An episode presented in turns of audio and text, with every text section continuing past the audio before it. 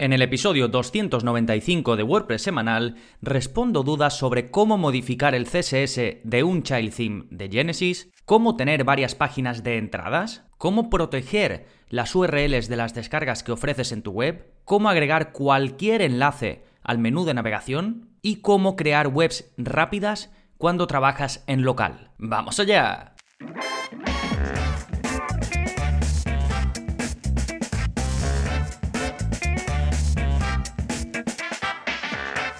Hola, hola, soy Gonzalo de gonzalonavarro.es y bienvenidos a WordPress Semanal, el podcast en el que aprendes WordPress de principio a fin, porque ya lo sabes, no hay mejor inversión que la de aprender a crear y gestionar tus propias webs con WordPress. Y hoy es uno de esos episodios en los que eh, respondo vuestras dudas, en los que hago una recopilación de preguntas que me habéis hecho a través del soporte, ya sabéis que los que estáis suscritos tenéis acceso a soporte eh, conmigo, tenéis un formulario donde me podéis plantear dudas como las que voy a responder en este episodio. Sí, suelo hacer un episodio de estos aproximadamente una vez al mes. Así que en un momentito voy a responder a estas dudas que te acabo de plantear, pero antes, como siempre, novedades. ¿Qué está pasando en gonzalonavarro.es esta semana? Pues tenemos por un lado el nuevo vídeo de la zona código, que es el número 245 y en él aprendes a mostrar un número de entradas en Gravity Forms. ¿Qué quiere decir esto? Bueno, si utilizas el plugin Gravity Forms para los, formularios de tu web, ya sea para un formulario de contacto u otros más avanzados como formularios de venta o,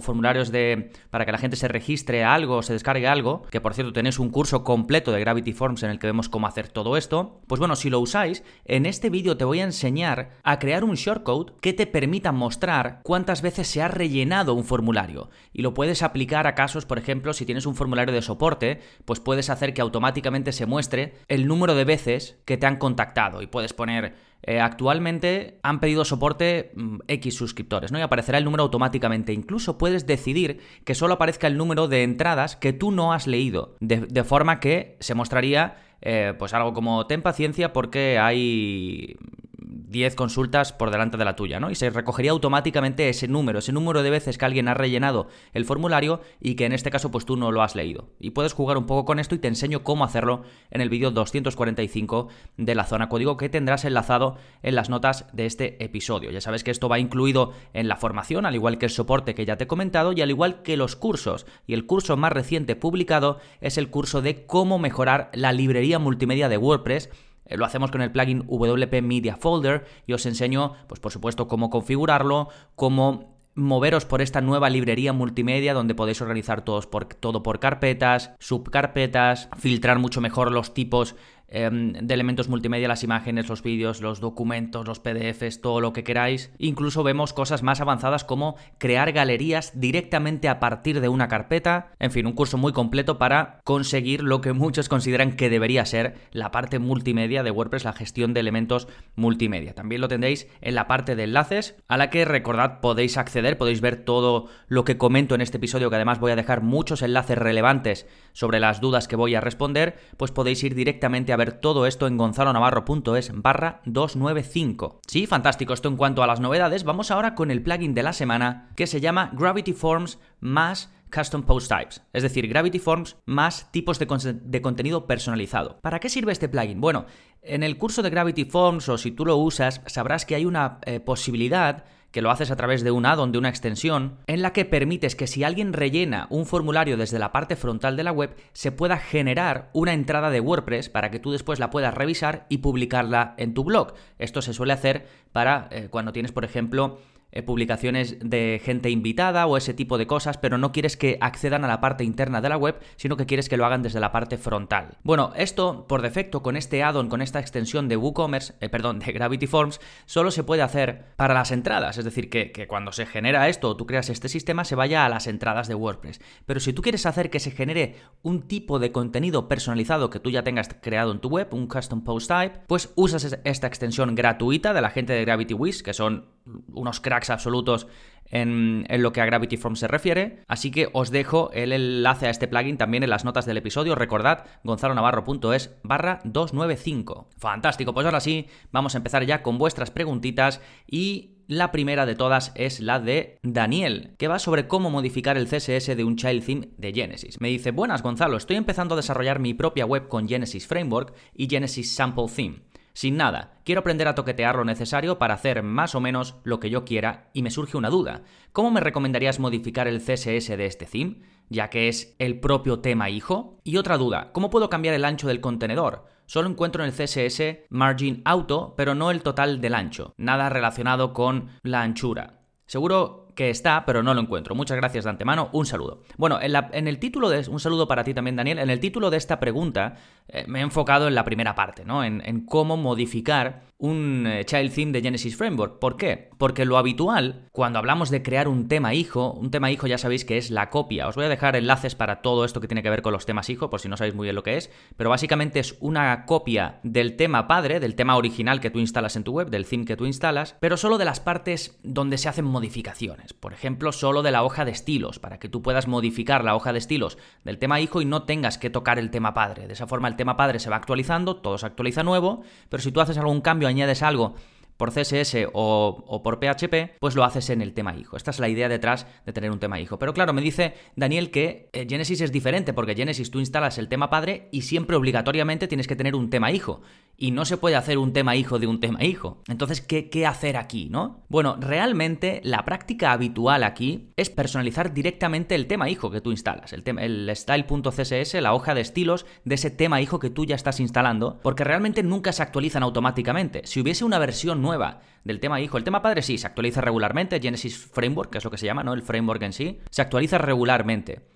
Pero los temas hijos no, y si salen nuevas versiones, tienes que tú cogerla, descargarla e instalarla. Y si haces eso, pues ya te llevas también los estilos eh, del, del, tema hijo anterior, ¿de acuerdo? Entonces no hay actualizaciones automáticas ni actualizaciones que salgan en el panel de administración para los temas hijo. Por eso se edita directamente tanto el style.css como el functions.php de ese tema hijo, ¿sí? Y luego, ya que estoy, em, le respondí la pregunta que me ha hecho al final, que es un poco más técnica del ancho. Em, en, Genesis, los themes, digamos, que siguen las mismas prácticas normalmente, que son casi todos, hay una parte que es site inner, que es la parte de dentro o la parte que contiene el, ancho que después van a tener cada contenido, ¿no? Es digamos la parte de fuera y luego está el ancho, el content, el contenido que tiene cada página o cada entrada de la web. Entonces, primero tienes que localizar el site inner y ahí estableces un primer ancho máximo. Y después para el content, a veces lo que ocurre es que tú intentas editarlo y solo ves la parte de escritorio, por ejemplo, pero tienes que tener en cuenta que hay varios tamaños de pantalla y que se trabaja con, eh, eh, pues el ancho máximo para el móvil, el ancho máximo para pantallas un poco más grandes y el ancho máximo para Em, ordenador. Bueno, esto se lo expliqué un poco, más, un poco, mejor con capturas a Daniel y demás, pero bueno, lo comento por si alguien tiene esta duda, la comento así, aunque es un poco más, más técnica, ¿de acuerdo? Perfecto, pues eh, dejamos la pregunta de Daniel y nos vamos con la de Esther, que va sobre cómo tener varias páginas de entradas. Me dice, hola Gonzalo, en primer lugar, darte la enhorabuena por tus cursos y todo lo que aprendemos sobre WordPress contigo. Eh, muchas gracias. Eh, me dice, llevo varias semanas configurando mi página web y me gustaría hacer varias páginas de entradas y así poder organizarlas por temas. Por más que busco en tus vídeos y en tus posts, no encuentro la manera de hacerlo. ¿Es necesario algún plugin? Un saludo, Esther. Bueno, otro saludo para ti, Esther. A ver, realmente muchas veces queremos complicar las cosas más de lo posible, o más de lo necesario, mejor dicho, y, y justo lo que comenta aquí Esther, de que quiere tener las entradas organizadas por temas es lo que conseguimos con las categorías. En WordPress, cuando publicamos entradas, podemos categorizarlas. ¿Qué es lo que ocurre? Y lo vamos a ver en preguntas posteriores, que, es algo que, ocurre bastante, por eso he incluido una pregunta posterior que tiene relación a esto. Ocurre que no nos damos cuenta que las páginas de categoría, que es que cuando nosotros generamos una categoría, la creamos desde la parte de entradas em, categorías de WordPress y se la asignamos se la empezamos a asignar a nuestros contenidos, se generan esas páginas de categoría. Es decir, existe un enlace para esa categoría donde yo puedo ir y puedo ver todas las publicaciones que tienen asignada esa categoría. Y por supuesto, eso tiene un enlace que tú puedes ver en el navegador. Bien, pues eh, mucha gente piensa que esto existe, pero no sabe cómo usarlo, no sabe cómo puede mostrárselo a sus visitantes. Y esto tú lo puedes poner donde quieras, es un enlace normal que puedes poner en tus menús de navegación, que puedes poner en tu página de inicio, puedes crear un botón que lleve ahí, puedes hacerlo como quieras. ¿De acuerdo? Entonces eso es lo primero. Y es la forma más sencilla de hacer lo que pide aquí Esther, que es tener distintas páginas de distintas temáticas. Entonces, cada página de categoría sería una de estas temáticas, ¿sí? ¿Qué pasa? Hay gente que quiere ir más allá, quiere tener más control, quiere tener más separado estos contenidos. Si es así, lo que puedes hacer es crear un custom post type. ¿Qué es un custom post type? Lo hemos comentado antes, es un tipo de contenido personalizado. Igual que tenemos entradas, tenemos páginas, podemos crear otro tipo de contenido que se llame noticias, por ejemplo, ¿no? Y entonces eso va a tener su propia página de archivo, como si fuese su propio blog, aparte del blog que se genera para la página de entradas, pues habrá otro blog entre comillas o otra página de archivo, que es como realmente se llama de forma genérica, para esas noticias o, ese otro tipo de contenido personalizado que has creado. El tipo de contenido personalizado se puede crear por código, os dejo un enlace en el, para el curso de WordPress avanzado donde os explico cómo hacerlo, o se puede crear con un plugin llamado Custom Post Type UI, que es una pasada, la verdad, y del que tenéis un curso completo también, que también lo dejo enlazado en, esta misma pregunta. ¿eh? Ya sabéis que cuando hago QA, cuando hago preguntas y respuestas, os pongo la pregunta y justo debajo todos los enlaces que menciono para ayudaros a resolverla. ¿eh? Y luego hay una tercera opción que es más allá de tus eh, páginas de categoría, tú puedes usar un plugin o un bloque de Gutenberg que ya, que ya viene, incluso ya lo, ya lo incluye desde hace algunas versiones. Os dejo un enlace al curso de Gutenberg donde vemos todos los bloques que ofrece, ¿vale? Y tenéis varios vídeos para los distintos tipos de bloque y en uno de ellos pues vemos este, este bloque que te permite mostrar una relación de entradas, ¿no? Y también hay plugins específicos eh, que te añaden un bloque de Gutenberg nuevo que te da mucho más control y puedes decir, quiero que se muestren todas las entradas de esta categoría y de esta otra categoría, ¿no? Y puedes crear como tus propias páginas mostrando una relación de contenidos un poco a medida. Entonces, hay muchas maneras de afrontar todo esto. WordPress ya lo tiene pensado desde el principio, una vez que puedes categorizar puedes tener tus publicaciones por temática, pero si quieres más control, si quieres eh, pues hacerlo un poco más específico, pues todo esto que te he comentado creo que te puede ayudar. ¿Sí? Fantástico. Dejamos la pregunta de Esther y vamos ahora con la de Augusto, que va sobre cómo evitar acceso a las URLs de las descargas. Me dice, hola Gonzalo, quiero crear una zona de descargas premium en mi web. En sí, quiero compartir una carpeta y que todo lo que haya ahí lo puedan descargar mis suscriptores, pero no quiero que esté la URL de descarga porque podrían copiarla y descargarla em, sin tener suscripción. Y me sigue diciendo, tampoco quiero subir cada archivo uno a uno como un producto de WooCommerce. He visto que esto que necesito puedo hacerlo con el plugin Download Manager, que enmascara la URL y aparte bloquea las descargas, pero entra en conflicto con las suscripciones de WooCommerce. Por cierto, necesito WooCommerce porque para Colombia no hay plugins de pasarela de pago con EDD. ¿Qué plugin me recomiendas para crear esta restricción? Bueno, esta es una pregunta de Augusto bastante enrevesada y, seguí hablando con él porque Em, realmente para Colombia sí, puedes utilizar, em, si no estoy equivocado, PayPal, por ejemplo, que está incluido con IDD. Pero bueno, al final Augusto me dijo que es que ya está usando WooCommerce en la web para otras cosas y que lo quiere aprovechar. ¿Sí? Y yo le pregunté qué conflicto había con el plugin que me comenta él de Download Manager, porque realmente yo no veía conflicto y me dice que es que tenía un problema con la base de datos o algo por el estilo. Bueno, eh, necesitaba usar WooCommerce sí o sí y quería algo específico, un add-on para WooCommerce que permitiera hacer esto que pide, que básicamente es enmascarar ocultar las URLs de WooCommerce y además poder subir directamente todos los archivos descargables a un lugar y no tener que crear distintos productos para cada archivo que subiera, ¿no? Que estuviese relacionado con alguien que fuese suscriptor, pudiese acceder a esas descargas y ya está. ¿De acuerdo? Y tras varios correos con, con Augusto, al final dimos o di con un plugin que permite hacer esto, pero es con la parte de pago. ¿eh? El plugin se llama, en general está bien, así que eh, os recomiendo que le echéis un vistazo si queréis proteger vuestros archivos. De hecho, no sé si lo he comentado alguna vez como plugin de la semana, porque me suena bastante. Se llama Prevent Direct Access y básicamente lo que te permite es proteger los archivos que tú tengas subidos en tu librería multimedia y que nadie pueda acceder a la URL de ellos. Muchas veces subimos PDFs, documentos em, o incluso imágenes. A veces no quieres que la gente pueda acceder a una imagen. Pues esto puedes hacerlo con la versión gratuita de este plugin que está activo en unas 5.000 webs con WordPress. Lo actualizan bastante, bastante a menudo. Hace dos días que fue la última actualización y está bastante bien. La versión gratuita te permite eso, proteger. Y con la de pago ya puedes hacer todo esto avanzado que quería en este caso Augusto, eh, tener una carpeta específica de archivos, proteger las URLs, vincularlo con WooCommerce, ¿de acuerdo? Sí que es un poco cara, estoy leyendo por aquí la respuesta de Augusto que me decía que se le iba un poco de precio, pero es la única opción que he encontrado que hacía todas las peculiaridades que en este caso buscaba eh, Augusto. Para los demás, para vosotros, siempre que sea algo de descargas y no necesitéis WooCommerce, yo recomiendo Easy Digital Downloads, EDD.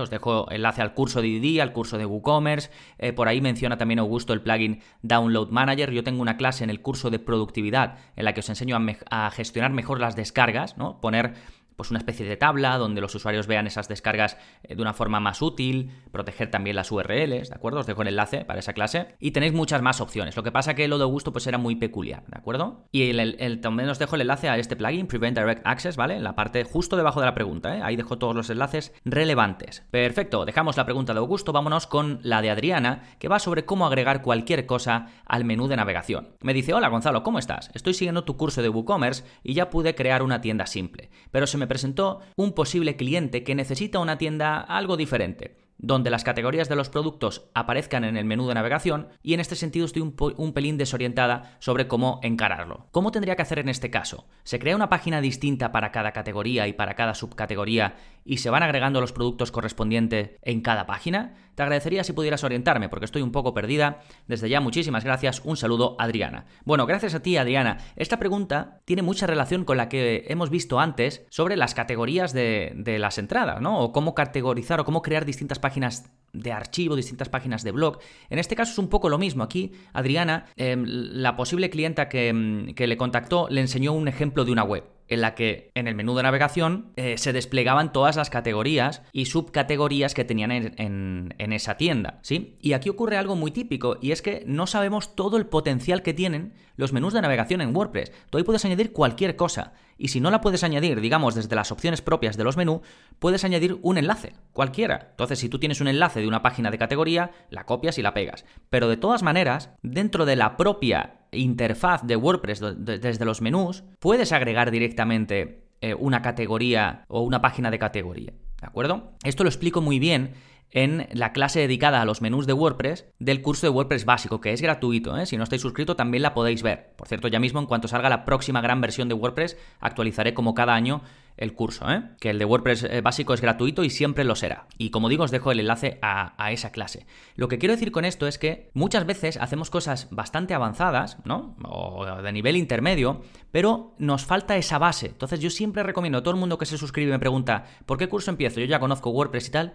Le digo, aunque lo conozcas, te recomiendo mucho que sigas el curso de WordPress básico. Si ves algo muy básico, pues lo pasas y te vas a la siguiente clase. Pero hay cosas, como por ejemplo entender bien qué pasa con las categorías, por qué se o si se generan esas páginas de categoría, dónde están, cómo accedes a ellas, em, cómo puedes poner, ya te digo, cualquier cosa en el menú de navegación, incluso en enlace directo a una página de categoría. Pues todo esto eh, lo cubro en el curso de, WordPress básico y lo considero los fundamentos de WordPress, porque luego vas a hacer algo aparentemente sencillo y, te falta esa pieza ahí detrás que no te permite hacerlo y te quedas y se queda uno un poco bloqueado, ¿no? Entonces, por eso he querido incluir esta pregunta que, como digo, eh, tiene relación con la anterior, ¿sí? Así que básicamente respondiendo de forma directa a lo que me pregunta Adriana, cuando tú generas una categoría de producto y le asignas esa categoría a un producto determinado, ya se va a generar una página de archivo una página de categoría donde se van a mostrar todos los productos a los que tú hayas asignado esa categoría. Y simplemente la, pones en tu menú de navegación y listo. ¿Sí? Fantástico. Pues vamos ahora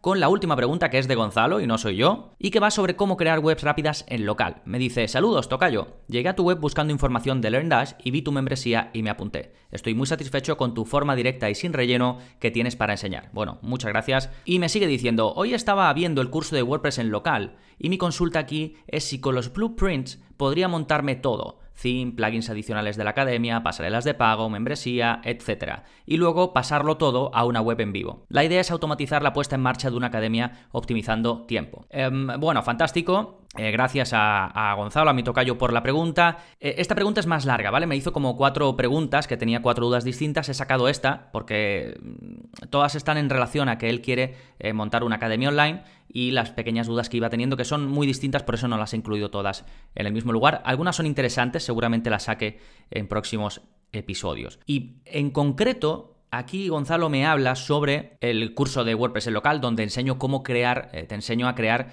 eh, páginas web con WordPress en tu propio ordenador. Enseño varias formas de hacerlo y una de ellas es con el plugin, eh, perdón, con el servicio o el programa Desktop Server, ¿sí? La versión Pro de Desktop Server, de este software, te permite crear blueprints. Blueprints son como un mapa, ¿no? Y tú le dices em, y tú lo generas, ¿no? Y, te sirve de base para crear las siguientes webs. Entonces tú puedes crear un blueprint, una hoja de ruta, digamos, en la que la versión de WordPress que se instale, cuando tú uses este blueprint, ¿no? Imagínate, vas a crear una web desde, cero y dices, quiero utilizar este blueprint, este mapa. Y ese mapa, pues tú pones que va a ser la versión, la versión más reciente de WordPress, que va a ser con el theme GeneratePress, que va a tener el plugin de Yoast, el plugin de seguridad que sea que uses y el plugin de lo que sea, ¿no? Ya preinstalados. Entonces tú instalas la web con ese blueprint y te lo deja ya todo pues instalado, ¿no? Y me preguntas si puede hacerlo, si puede dejarlo todo así montado con esto, para que cuando vaya haciendo las distintas webs, que su idea era ir, crear una y luego de esa ir creando distintas que sean que, tuviesen la misma base, que se podía hacerlo. Y por supuesto que se puede hacer, ya os he explicado un poco cómo funcionan los blueprints, así que sabéis en la propia explicación, ya digo que sí que se puede hacer. Otra cosa que se puede hacer también, que es particularmente lo que yo suelo hacer, yo utilizo Desktop Server pues todos los días, porque yo los cursos que, grabo los grabo en local, entonces tengo una cantidad de webs increíble y por eso utilizo la versión de pago también, ¿no? Porque con la gratuita solo puedes tener creo que dos o tres, no me acuerdo. Y yo lo que suelo hacer es duplicar una, yo tengo una que es básica, una web en local que la tengo ya creada, y en lugar de crear un blueprint, porque los blueprints están bien, pero te da un poco más de trabajo crearlo al principio. Entonces, para mí es más cómodo una web eh, que tengo básica, la duplico y ya está. Y, le cambio el nombre y la uso. Y, lo de duplicar es súper rápido. Le das, quiero duplicar eh, eh, web de pruebas .com, ¿no? O .dev, que es la terminación. Te la duplica, entras y ya está, ya está todo instalado, ya tienes todo como antes, tienes que actualizar, porque si esa web no la vas actualizando, pues actualizas WordPress y demás y ya está. Para mí es lo más cómodo, pero sin duda los blueprints dan un control muy grande para que te sirvan de punto de partida. ¿Sí? Os voy a dejar enlaces a este curso, justo a la clase en la que hablo de los blueprints y también al curso de LearnDash, por si os interesa, ya que eh, me pregunta Gonzalo sobre este curso o lo ha mencionado, pues os lo dejo también enlazado. Sí, bueno, estas son las cinco preguntitas Em, que he escogido para responder este mes, ya sabes que si tú quieres soporte como este, directamente conmigo en tu bandeja de correo, pues está incluido la suscripción. Más de 60 cursos ya publicados para aprender a crear y gestionar eh, webs con WordPress, y no solo las tuyas, sino te enseño también a llevar webs de otros. Tienes, por ejemplo, el curso de mantenimiento web, donde te enseño pues cómo puedes llevar el mantenimiento de webs de otras personas, eh, todo lo relacionado con la seguridad, con la optimización del rendimiento de carga de la web, todo, todo lo que necesitas para crear y gestionar eh, webs de cero a profesional, pues lo tienes en la formación en formato cursos y luego si te surge alguna duda, pues ya sabes que tienes eh, soporte conmigo y encima si quieres ir más allá, tienes la zona código donde, donde te enseño a modificar tu web sin utilizar plugins. Lo hacemos todo por código y hay más de 240 vídeos publicados, vídeo más código, solo copias, pegas y obtienes el mismo resultado que yo. Todo por 10 euros al mes nada más, sin permanencia, te das de baja cuando quieras y además tienes 15 días de garantía en los que simplemente si ves que no es lo que esperabas, me contactas, oye Gonzalo, que no es lo que esperaba, eh, quiero la devolución y te la hago la devolución sin preguntas. ¿Sí? Recuerda que tienes todos los enlaces que he comentado, todas las ayudas relacionadas con las respuestas que he dado en gonzalonavarro.es barra 295. Sí, por último, ya sabes que si quieres aportar tu granito de arena, si quieres echarme un cable, te agradezco mucho cualquier acción que puedas tomar en tu plataforma de podcast, sea donde sea que me estás escuchando, Vas a poder pues dar un me gusta, compartir, comentar, lo que sea. Yo te lo agradezco mucho porque ayuda a este podcast a crecer, a que otros puedan verlo y a ganar en visibilidad. Así que si lo haces, muchas gracias y si no, pues también muchísimas gracias por estar ahí escuchando al otro lado. Nada más por este episodio, nos seguimos escuchando. Adiós.